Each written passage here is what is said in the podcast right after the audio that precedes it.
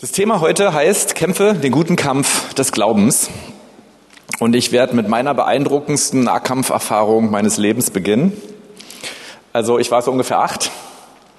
Und irgendwie gab es in meiner Wohnumgebung, ich bin so in einer Einfamilienhausgegend groß geworden, da gab es immer zwei große Jungs. Wahrscheinlich waren sie nur zwölf oder dreizehn, aber für mich waren sie riesengroß. Und die wollten immer mein Fahrrad klauen. Ständig. Also nicht, wenn es angeschlossen war, sondern während ich drauf saß, ja. Also, äh, ja, und also war keine perfekte Setting, ja. Und ich weiß, eines Tages, da wollte ich meine Oma vom Bus abholen, vom 62er, wer ihn noch kennt, ja. Alle Kids des Märkischen Viertels kennen ihn noch. Und ich wartete mit meinem Fahrrad an der Bushaltestelle. Und weil ich auf meine Oma wartete und auf den Bus, habe ich meine Umgebung nicht genug beobachtet. Auf einmal standen diese beiden Jungs direkt vor mir. Der eine packte gleich so seine Hand an den Lenker, Besitz ergreifend und meinte, und jetzt gib uns dein Fahrrad. Und also ihr müsst dazu wissen, äh, meine Hobbys waren mehr intellektueller Natur zu dieser Zeit. Ich war jetzt nicht der durchtrainierte Kerl oder so. Äh, und ich wusste auch, ich sollte mich vielleicht in so Situationen, was jetzt den Zweikampf angeht, lieber doch ordentlich zurückhalten. Sie waren größer, sie waren in der Überzahl. Ja, und meine Entscheidung total hilflos war eigentlich, ich bleib jetzt einfach mal sitzen und guck, was passiert. Und dann ging das Ganze in eine Richtung, mit der ich nicht gerechnet hätte, weil auf einmal meinte der eine so, jetzt gib mir endlich dein Fahrrad. Naja, und das war seine falsche Entscheidung, weil ich hatte auch Reflexe.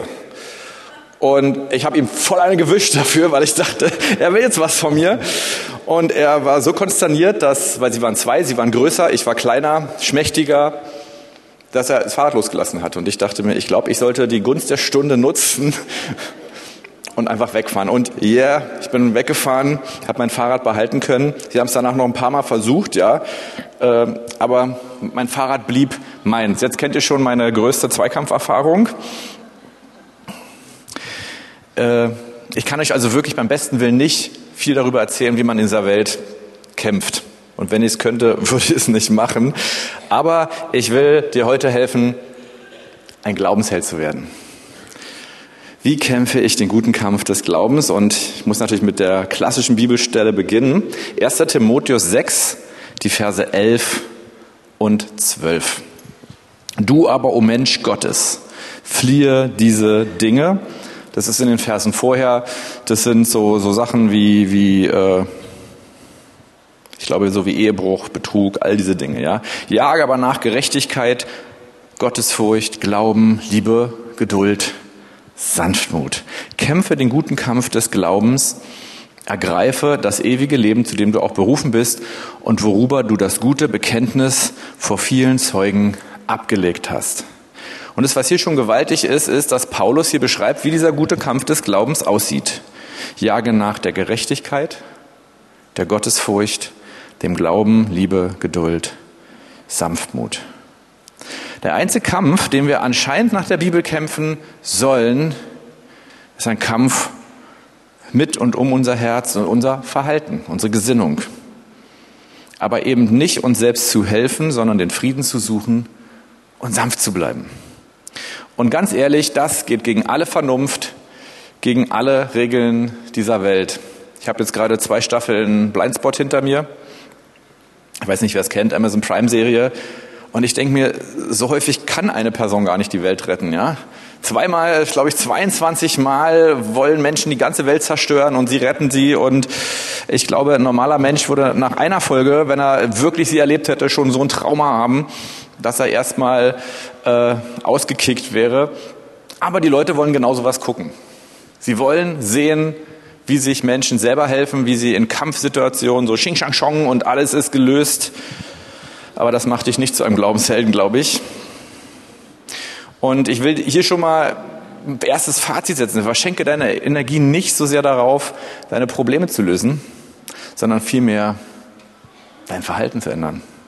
Das macht dich zu einem Glaubenshelden. Paulus legt sogar noch einen drauf, und zwar die klassische Stelle natürlich, Epheser 6 ab Vers 12. Wir kennen sie unter die Waffenrüstung Gottes.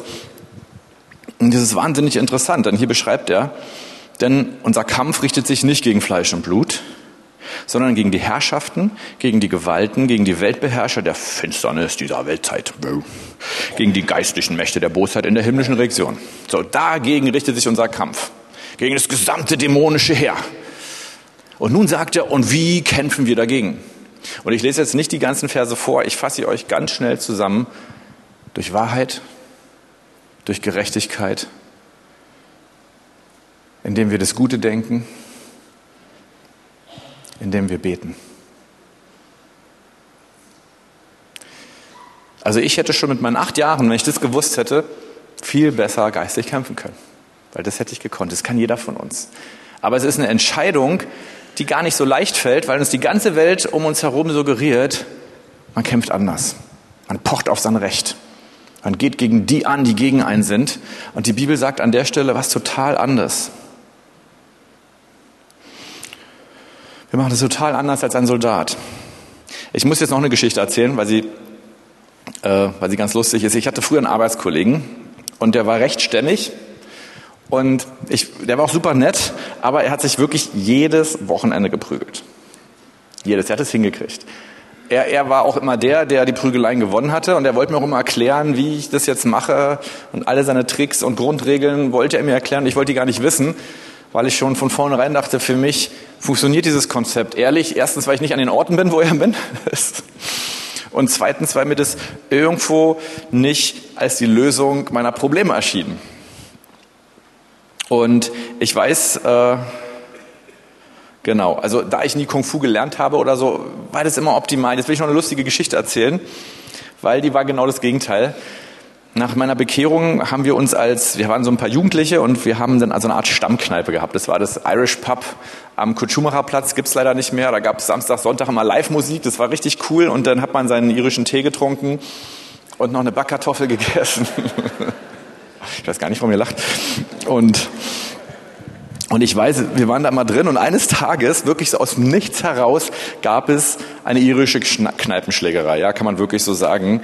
Und um mich herum innerhalb von paar Sekunden flogen es wirklich, die Stühle gingen kaputt, ja. Versucht mal, also versuch's bitte nicht hier, ja, zu Hause. Versucht mal so, so einen Stuhl kaputt zu kriegen. Das ist voll schwer. Die, die Tische gingen kaputt, die Stühle gingen kaputt und wie so im Wilden Westen, jeder prügelte sich so richtig heftig mit jedem. Außer einem. Und das war ich. Und ich stand da in der Mitte und ich wusste, ich, ich fange jetzt hier erst gar nicht an mit dem Problemlösungskonzept, was die anderen gewählt haben. Und stand dazwischen. Und für mich war es wirklich so, als ob ich eine, eine Tarnkappe aufgehabt hätte. Alle, also es war wirklich übel. Es war richtig, richtig übel. Es kamen zwei Mannschaften Polizei, um das Ding zu lösen. Und zwar die Polizei, die sahen aus wie Robocops, ja, diese Polizisten, die hatten irgendwie mehr, mehr Plastik als Mensch sozusagen, ja. Und das Witzige war noch, ich stand dann da und es war wirklich wie im, im 3D-Film oder so. Und ich dachte, was mache ich denn jetzt? Dann dachte ich, na, ich, ich gehe jetzt vielleicht besser raus hier. Und das Süße war, dieses Pub hatte noch eine ganz enge Tür. Und während ich da raus wollte, wollten gerade 20 oder 22 Polizisten mit ihren ganzen ja, Panzern da um sich rum, die wollten gerade rein und ich ging so eng an ihnen vorbei, während sie da so ähm, im, im Gleichschritt da reinrannten. Es war kein Gleichschritt, egal. Ja, und dann stand ich davor, so ähnlich wie Paulus, als äh, Petrus, als er aus dem Gefängnis kam und ich dachte so, was, was war das jetzt für ein Schauspiel? Und ich hatte nichts. Ich bin, muss ich der Fairness sagen, ich bin sogar später noch zurückgegangen, also nicht am Abend, aber ich bin später in der Woche sogar noch zurückgegangen, habe meine Rechnung noch artig bezahlt, bis auf meinen Tee, weil den konnte ich ja nicht mehr austrinken. Aber was ich euch heute sagen möchte, es ist eine Entscheidung, die wir treffen, wie wir uns helfen, auch wenn es brenzlig wird.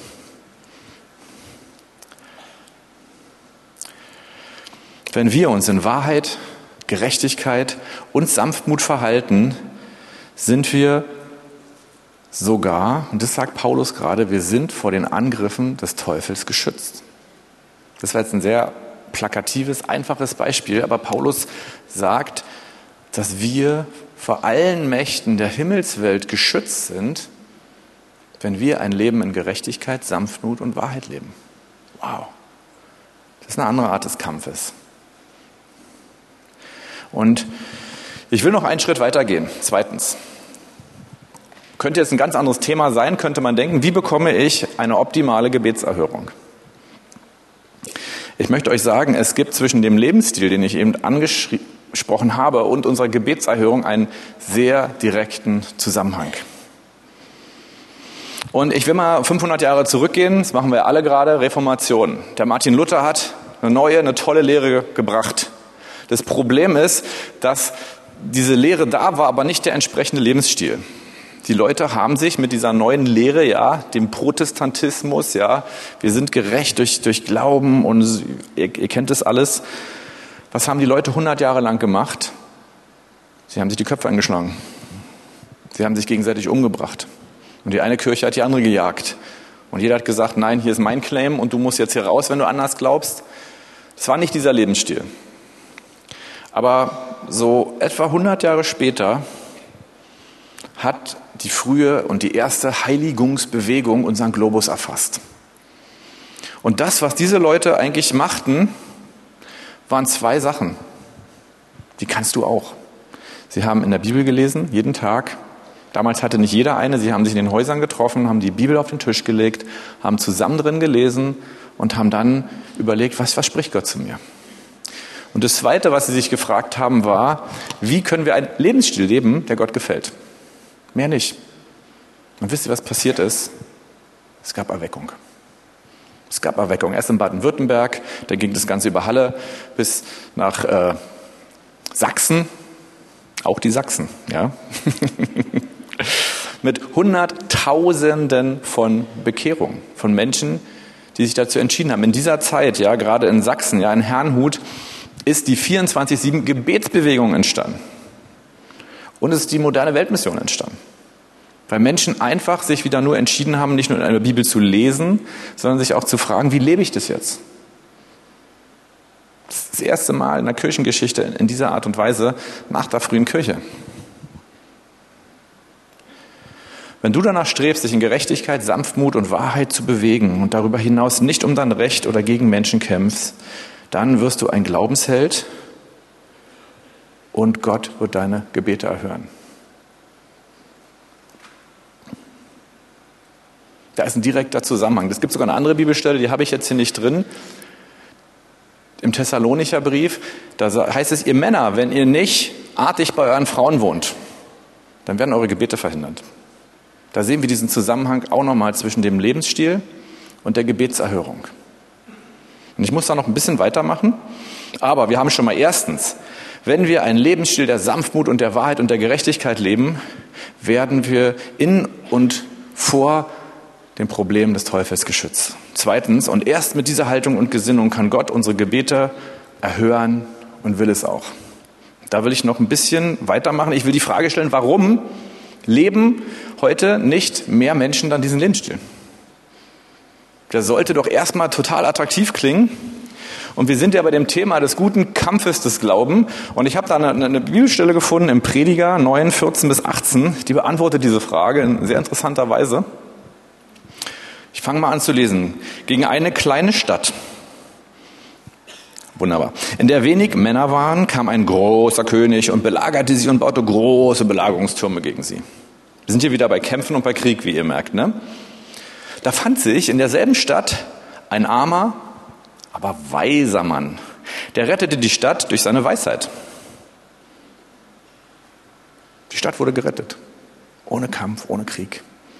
Und doch gedachte kein Mensch an diesen armen Mann.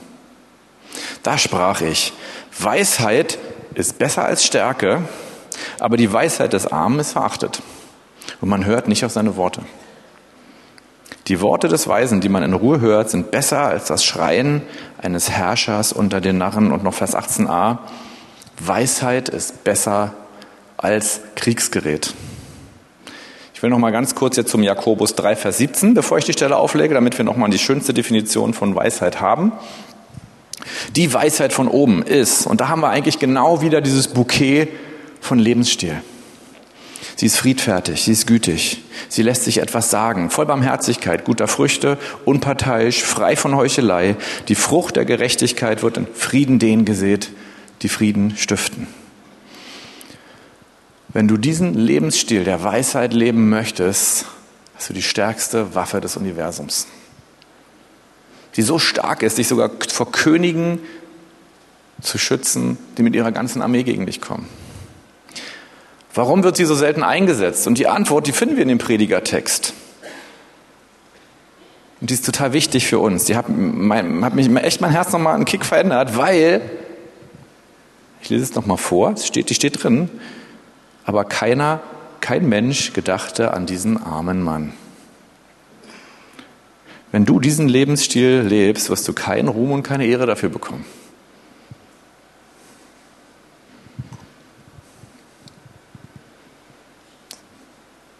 Du wirst keinen Ruhm und keine Ehre bekommen, wenn du so lebst. Du wirst glücklich werden. Du wirst das Reich Gottes bauen. Du wirst Frieden finden. Du, durch dein Leben werden andere Menschen verändert werden, aber du wirst keinen Ruhm und keine Ehre finden. Das heißt, wenn du Ruhm und Ehre suchst, dann geh lieber zur Bundeswehr. dann kämpfe lieber in der Disco oder wo auch immer, ja. Äh, das kriegt übrigens immer nur einer von beiden Ruhm und Ehre, ja. Der andere landet meistens im Krankenhaus oder auf dem Friedhof. Aber hier ist, ist ein Kern, den ich euch sagen möchte. Wenn wir wirklich dem Evangelium folgen, wenn wir in der Bibel lesen und sagen, ich möchte diesen Lebensstil leben, dann werden wir, und das ist Evangelium, das müsst ihr wissen, ihr werdet keinen Ruhm und keine Ehre dafür bekommen. Jedenfalls nicht von Menschen. Johannes 5, Vers 44, muss an der Stelle einfach kommen, ja. Wie könnt ihr glauben, die Ehre voneinander nehmt und die Ehre von dem alleinigen Gott nicht sucht? Das ist ein interessantes Kriterium für uns. Wenn wir noch Ruhm und Ehre suchen voneinander, dann können wir auch eben nicht glauben. Und Glauben heißt, diesen Lebensstil zu leben, weil wir glauben, dass sich Gott um den Rest kümmert. Also, wenn wir diesen Lebensstil von Wahrheit und Gerechtigkeit und Sanftmut leben, werden wir vor dem Problem des Teufels geschützt. Mit dieser Haltung kann Gott unser Gebet erhören. Aber wenn wir uns dazu entscheiden, werden wir keinen Ruhm und keine Ehre bekommen. Ich kenne so viele Glaubenshelden in dieser Gemeinde, die auch keinen Ruhm und keine Ehre bekommen. Aber die sich entschieden haben, zum Beispiel noch Pflegekinder aufzunehmen, ihr Leben eigentlich niederzulegen, um anderen Menschen, die nicht diesen Vorteil haben, um ihnen ein gutes Leben zu geben. Das sind meine Glaubenshelden, das sind meine Vorbilder. Meine Vorbilder sind nicht die Pastoren von Megachurches oder irgendwelche Menschen, die so von den Medien, auch von den christlichen Medien in den Mittelpunkt gerückt werden. Das sind nicht meine Vorbilder. Meine Vorbilder sind genau die Menschen, die, die vielleicht gar keinen Ruhm und Ehre bekommen, aber die die Liebe Christi leben. Und zwar am, an dem einen Menschen, zu dem sie sich hingezogen fühlen, zu dem sie sich berufen fühlen. Das sind meine Glaubenshelden. Und sie sind meine Vorbilder. Und wenn du ein Glaubensheld werden willst, dann richte dein Herz auf das Richtige. Sprich, äh, Sprüche 4, 7 bis 9. Der Anfang der Weisheit ist, der Anfang dieses Lebensstils ist, erwirb Weisheit und mit all deinem Erwerb erwirb Verstand. Halte sie hoch, die Weisheit. Sie wird dich erhöhen, sie wird dich ehren, wenn du sie umfängst. Die Weisheit wird dich ehren, nicht Menschen werden dich ehren. Sie wird deinem Haupt einen lieblichen Kranz verleihen, eine prächtige Krone wird sie dir reichen. Hier steckt ein großes Geheimnis, auch für dich als Christ. Strebe zuerst, strebe primär nach, einem, nach diesem Lebensstil. Das Alte Testament nennt es so schön Weisheit. Wer sind deine Vorbilder? Wonach strebst du als erstes? Strebst du danach, Erfolg zu haben, was zu erreichen? Das ja, das ja, und ganz ehrlich, unsere menschliche Natur möchte das erstmal. Es ist in uns allen drin. Das müssen wir wissen, dass wenn wir Christus nachfolgen, dass wir nicht mehr so leben sollten. Und man könnte sich fragen, verhilft Weisheit uns nicht zu Ruhm und Ehre und Erfolg? Ist es nicht das Gleiche? Überhaupt nicht. Ich möchte mal fragen, ja, mal kurz Hand heben, ist auch keine peinliche Frage, weil wahrscheinlich wird kaum eine Hand hochgehen. Wer kennt den Soldaten Nicola, Nicolas Hermont? Wer kennt den Soldaten Nicolas Hermont? Meine Frau ist die Einzige, die sich, hat sich noch jemand gemeldet, ist auch nicht schlimm, wenn ihr ihn nicht kennt. Äh, er ist unter diesem Namen auch am wenigsten bekannt. Er wurde 1614 in, oh mein Französisch, in Erimenil in Frankreich geboren noch sogar weit vor der frühen Heilungsbewegung. Und er war Soldat und er bekehrte sich, weil er gemerkt hat, Und nichts gegen Soldaten. Ja, unser Land braucht Soldaten. Nur wir werden das Reich Gottes nicht mit Soldaten bauen. Ja, die Bundeswehr wird nicht Reich Gottes bauen. Das ist unsere Aufgabe. Und er bekehrte sich, weil er gemerkt hat, als Soldat kann ich, kann ich wirklich nicht so was Entscheidendes in der Welt tun, wie ich möchte. Und er hat sich für Jesus entschieden. Und er ist ins Kloster gegangen, in ein Karmeliterkloster. Und was hat er dort gemacht? Er hat den Rest seines Lebens in der Küche gearbeitet. Und ihr müsst dazu wissen, er wollte gar nicht in die Küche, weil er hat Gott gesagt, Gott, wenn ich im Kloster bin, alles aber nicht die Küche. Gott hat ihn in die Küche geschickt und hat wirklich einen Glaubenskampf gekämpft, seinen Mönchskollegen in der Küche zu dienen. Er hat dann noch eine zweite großartige Aufgabe, nämlich die Sandalen seiner Mönchskollegen zu pflegen. Und das klingt nicht nach der Story eines Oscar-verdächtigen Chartbreaker-Films.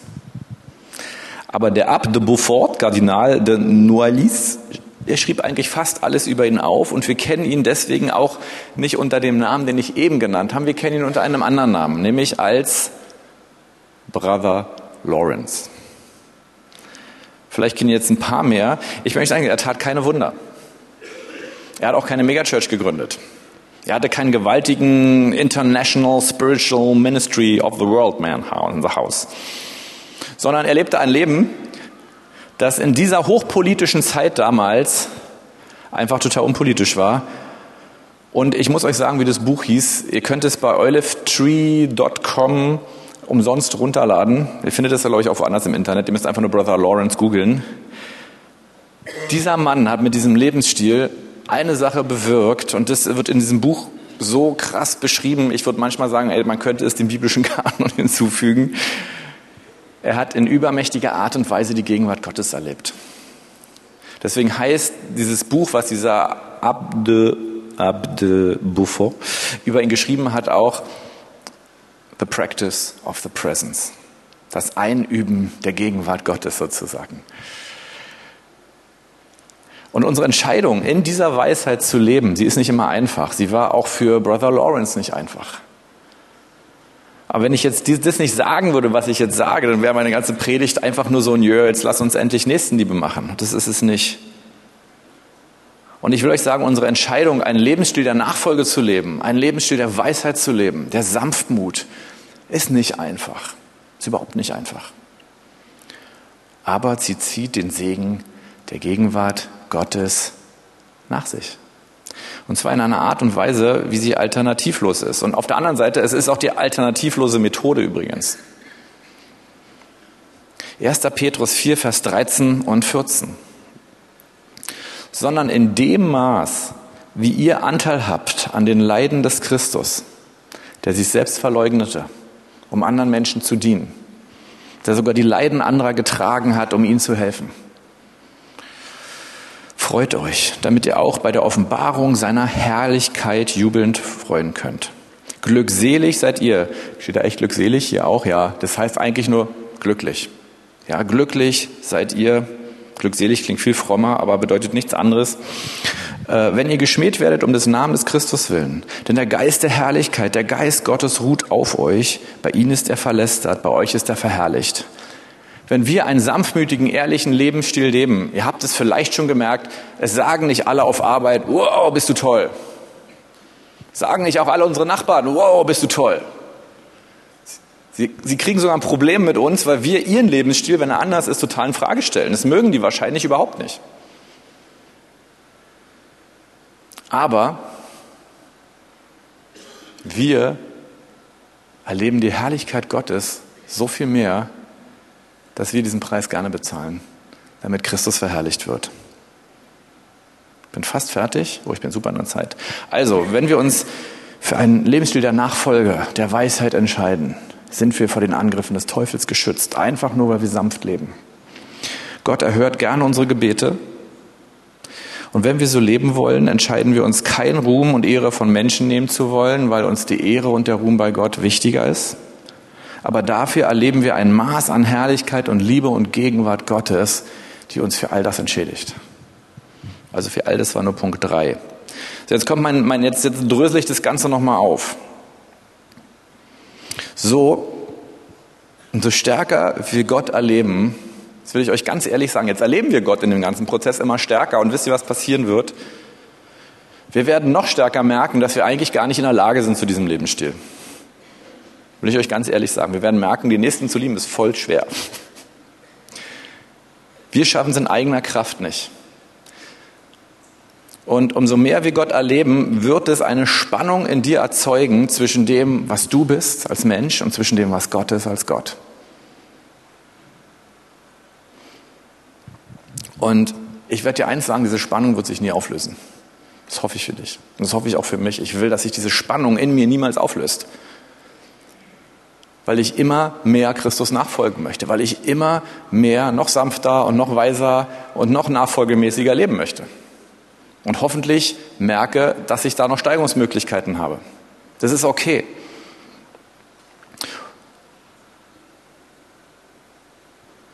Und die Gnade Gottes entbindet uns nicht von der Aufgabe, die uns trotzdem diese Verzweiflung stellt. Sie tröstet uns darin, dass wir merken, hey, Gott richtet uns nicht nach dem, dass wir es nicht schaffen.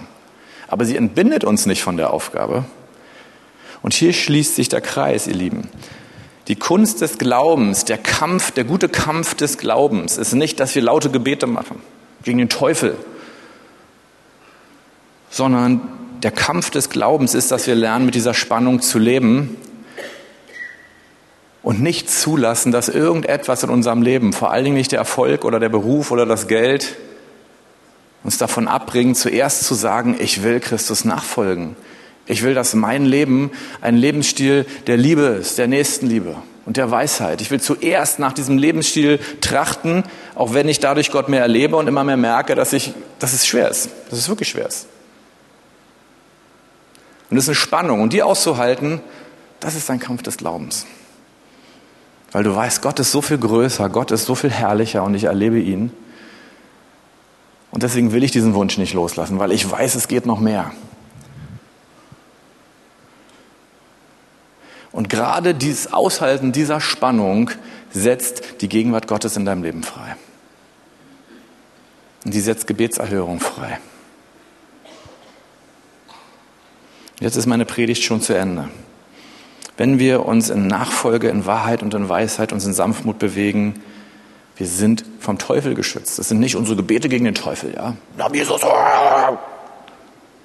Es ist unsere Sanftmut, die uns vom Teufel schützt. Unsere Wahrheit, unsere Ehrlichkeit. Unser Glaube ans Evangelium. Das schützt uns vom Teufel. Zweitens, erst mit dieser Haltung und Gesinnung kann Gott unsere Gebete erhören. Er gehört unsere Gebete nicht, weil er von uns beeindruckt ist, sondern weil wir uns im Glauben an das Evangelium so verhalten, wie Christus sich verhalten hat. Wir müssen als Nachfolger Christi von vornherein die Entscheidung treffen, hey, ich werde dafür keinen Ruhm und keine Ehre bei Menschen bekommen. Das muss dir klar sein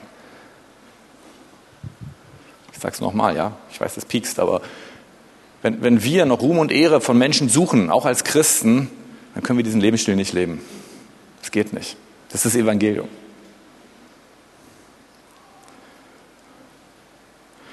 Aber dafür erleben wir ein Maß an Herrlichkeit, die uns für all das tröstet.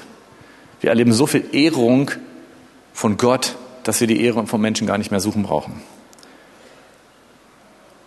Und wir leben ein Leben lang in der Spannung zwischen dem lieben Wollen und es nur durch die Gegenwart Gottes zu können. Jetzt habe ich eigentlich einen Crashkurs Christsein gemacht. Und egal, ob du ganz am Anfang deines Glaubens stehst oder 30 Jahre schon Christ bist oder 40 oder 50, ich will jetzt hier nicht fragen, wer hier gewinnen würde, ich nicht, aber es ist trotzdem so wichtig, dass wir, dass wir immer wieder sagen, ich will meinen Nächsten lieben. Ich will für den anderen da sein. Egal, ob es jemand sieht oder nicht. Gott sieht mein Herz. Und ich will das. Ich will das. Egal, ob das jemand anders sieht. Egal, ob irgendjemand dafür Danke sagt. Ich will das, weil, weil Jesus es auch so gemacht hat. Und mit dieser Entscheidung auch zu erleben, dass Gott sagt, nicht durch meine Predigt, nicht durch deinen Pastor, sondern dass Gott selber zu dir sagt, hey, danke. Ich bin da. Ich höre deine Gebete. Und ich gebe dir so viel Maß an Herrlichkeit, dass du das andere auch gar nicht mehr suchst. Aber wichtig ist, lass uns nicht sagen, ich fange erst damit an, Wenn ich Gott so krass und doll erlebt habe, dass ich so verändert bin, dass ich jetzt anfangen kann. Dann wirst du nie anfangen. Sage nicht, die Gnade Gottes, die habe ich ja noch nicht genug erlebt und auch wenn ich es nicht mache, Gott vergibt mir. Ja, dann beschwer dich nicht bei ihm, dass er deine Gebete nicht mehr hört. Lass diese Spannung wirklich zu und ihr merkt es hoffentlich, ich, äh, ich, ich will jetzt, äh, ich will gar nicht gegen die Gnade Gottes reden, weil wenn wir das wollen, wenn wir merken, wie sehr wir die Gnade Gottes brauchen, weil wir eben gar nicht das leben können, was wir eigentlich leben wollen, da brauchen wir so viel Gnade Gottes wie nie zuvor. Aber lasst uns zuerst nach Weisheit streben, lasst uns zuerst nach Nächstenliebe streben, lasst uns zuerst nach dem Reich Gottes streben. Das ist das Reich Gottes. Und alles andere wird uns hinzugefügt werden. Meine Predigt ist schon fertig und perfekt passt jetzt für alle, die sagen, ich brauche noch eine Gelegenheit, meinen Nächsten zu lieben. Wo könnte noch ein Ort sein, wo ich sogar in einem wunderschönen, geschützten, beheizten Rahmen das einüben kann? Yeah, da passt wirklich jetzt perfekt der Trailer vom Bistro und ich sage einfach mal Film ab. Ja, Applaus für den Bistro-Team. passt natürlich perfekt zur Predigt, weil Brother Lawrence, der wollte auch nicht in die Küche. Wenn du noch keinen Dienst in der Gemeinde hast, ja, hier ist wirklich so eine geniale Gelegenheit, einfach Menschen in der Gemeinde kennenzulernen, anderen zu dienen und auch wirklich zu erleben, weil du es tust, dass es dich glücklich macht. Dass es dich so viel mehr glücklich macht, als du vielleicht früher gedacht hast. Wie beendet man eine solche Predigt? Die Band darf schon mal nach vorne kommen. Das ist immer der erste Satz, den man dann sagt, wenn man nicht weiß wie. Ich will mal beten und dann gucken wir mal, wo der Herr uns hinführt. Jesus, ich danke dir, dass wir hier zusammen sitzen dürfen, weil wir uns zur Nachfolge entschieden haben, Jesus, weil wir, weil wir überwältigt sind von der Liebe Gottes, weil wir dich erlebt haben und unser Leben verwandelt hast. Und du sagst sogar, Jesus, wenn wir von dir lernen, dann finden wir Ruhe für unsere Seele. Und dann, und wenn wir das tun, Herr, was, was du uns aufträgst zu tun, weil wir lieben wollen, nicht weil wir Regeln halten wollen, weil wir in die christliche Box passen wollen, sondern einfach, weil wir lieben wollen, Herr, dass du so mit Herrlichkeit kommst und damit uns erstmal fähig machst, Herr. Und Herr, wir sagen dir, wir wollen den guten Kampf des Glaubens kämpfen. Wir wollen die Spannung in uns aushalten, auch das Gefühl zu haben, dass wir das Entscheidende, dass wir es gar nicht können, Herr, weil du es auch tun musst. Wir wollen uns entscheiden, keine Ehre von Menschen zu nehmen, Herr, sondern die Ehre von dem alleinigen Gott zu suchen. Und wir danken dir, dass du uns Verborgene schaust, Herr. Und Heiliger Geist, ich lade dich ein, dass du die Herrlichkeit Christi, die verbunden ist mit den Leiden Christi, dass du sie uns heute Morgen in einer Art und Weise offenbarst, dass wir so überwältigt sind, Jesus, von deiner Liebe, dass wir sagen, ich, ich will mehr in diese Liebe hinein und ich bin auch mehr bereit, dafür den Preis zu bezahlen. Den Preis der Gnade, den Preis der Herrlichkeit, für den Preis deiner Gegenwart, Herr. Komm, Heiliger Geist. Komm, Heiliger Geist, und offenbar uns Jesus, offenbar uns das Kreuz und offenbar uns die Liebe Gottes und zeig uns heute Morgen, wo der Platz ist, wo wir in deinem Reich dienen dürfen, sollen und können.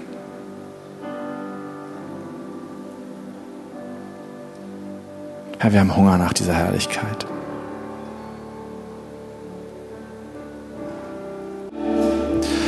So, ich will, ich muss eine Sache noch erzählen. Ich muss euch sagen, wer für mich der Held des gestrigen Abends war. Wir hatten Männer- und Frauenabend in der Gemeinde und der ist sehr spät angesetzt worden und wir waren erst, glaube ich, erst um halb zwölf zu Hause. Und wir hatten, weil Jonathan ja in Liechtenstein ist, wir hatten die beiden Kids von Jonathan bei uns. Und die Christa, die hat wirklich bis halb zwölf da gesessen, netterweise, weil die Kids bei uns unten gepennt haben und hat wirklich Baby gesittet, damit wir da dienen konnten. Und als ich nach Hause kam, ich war wirklich, wirklich bewegt also ich war auch ein bisschen beschämt davon, was wir ihr zugemutet haben, dass sie so lange warten musste. Aber das, das ist so eine Art Glaubensheld zu sein. Das sind die kleinen Dinge, die uns aber miteinander glücklich machen, weil wir uns einander helfen können. Und du musst jetzt nicht die große Entscheidung treffen, zu sagen, jetzt alles anders, sondern triff heute und morgen die Entscheidung, wo ist eine Person, der ich dienen kann, wo ich einfach was Gutes sagen kann, wo ich mich frage, Jesus, was willst du der Person Gutes tun? Weil wir zuerst nach der Weisheit streben.